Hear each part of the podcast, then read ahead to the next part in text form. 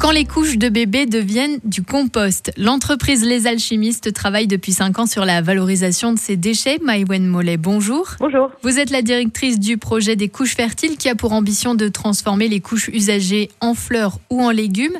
Mais alors, qui a eu cette idée originale? Parmi les fondateurs des alchimistes, il y avait deux personnes très convaincues qu'une meilleure fin de vie était possible autour du déchet de la couche. Et après, il y a aussi, dans d'autres pays, on avait vu que d'autres structures s'intéressaient à ça, parfois à un niveau très artisanal. Donc ça nous a encouragés à aller plus loin. Comment procédez-vous alors? On a commencé par travailler avec des fabricants de couches entièrement compostables. Donc on a mis en place une collecte avec une vingtaine de crèches en région parisienne. On composte ensuite euh, les couches sur un site qu'on a créé spécialement pour le compostage de couches et qui s'appelle le Couche Fertile Lab. Du coup, combien de couches avez-vous composté l'année dernière? On a collecté et composté environ 70 000 couches qui nous a permis de produire quelques centaines de litres de compost. Pour l'instant, une autre partie du compost est encore en maturation. Et puis, on a aussi maintenant une expérimentation. Et donc, euh, le compost de couche va être utilisé en culture et être étudié. Et puis, on peut dire que c'est une invention qui a du potentiel parce que de 0 à 3 ans, il y a une forte utilisation de couches. Ça peut donc avoir un vrai impact écologique. Oui, dans la poubelle d'une famille, les couches, ça peut représenter les deux tiers d'une poubelle, surtout si la famille fait déjà beaucoup d'efforts pour réduire ses déchets. C'est aussi une sorte de charge mentale pour les gens pour qui c'est important. On a beaucoup d'appels de familles qui me disent euh, j'aimerais savoir quand est-ce que vous êtes prêts parce que ça me pèse de savoir que toutes ces couches euh, finissent soit incinérées, soit euh, enfouies. Donc oui, le jour où ça existera, c'est vrai que ça permettra à une famille de réellement réduire son empreinte environnementale. On l'a bien compris, il faut donc encore patienter quelques années. Il faut aussi que la réglementation change un petit peu parce que personne n'avait pensé que les urines et les matières fécales étaient compostables, c'est ça? Non, on l'avait un peu oublié. Pourtant, c'est quelque chose qui était pratiqué depuis la nuit des temps. Mais c'est vrai que le sujet revient en force ces derniers temps avec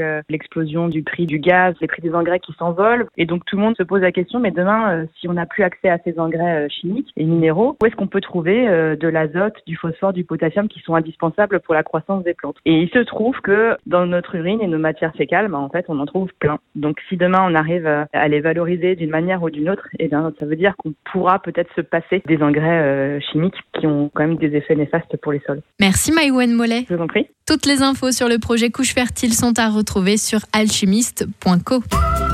Retrouvez toutes les chroniques de Sanef 177 sur sanef177.com.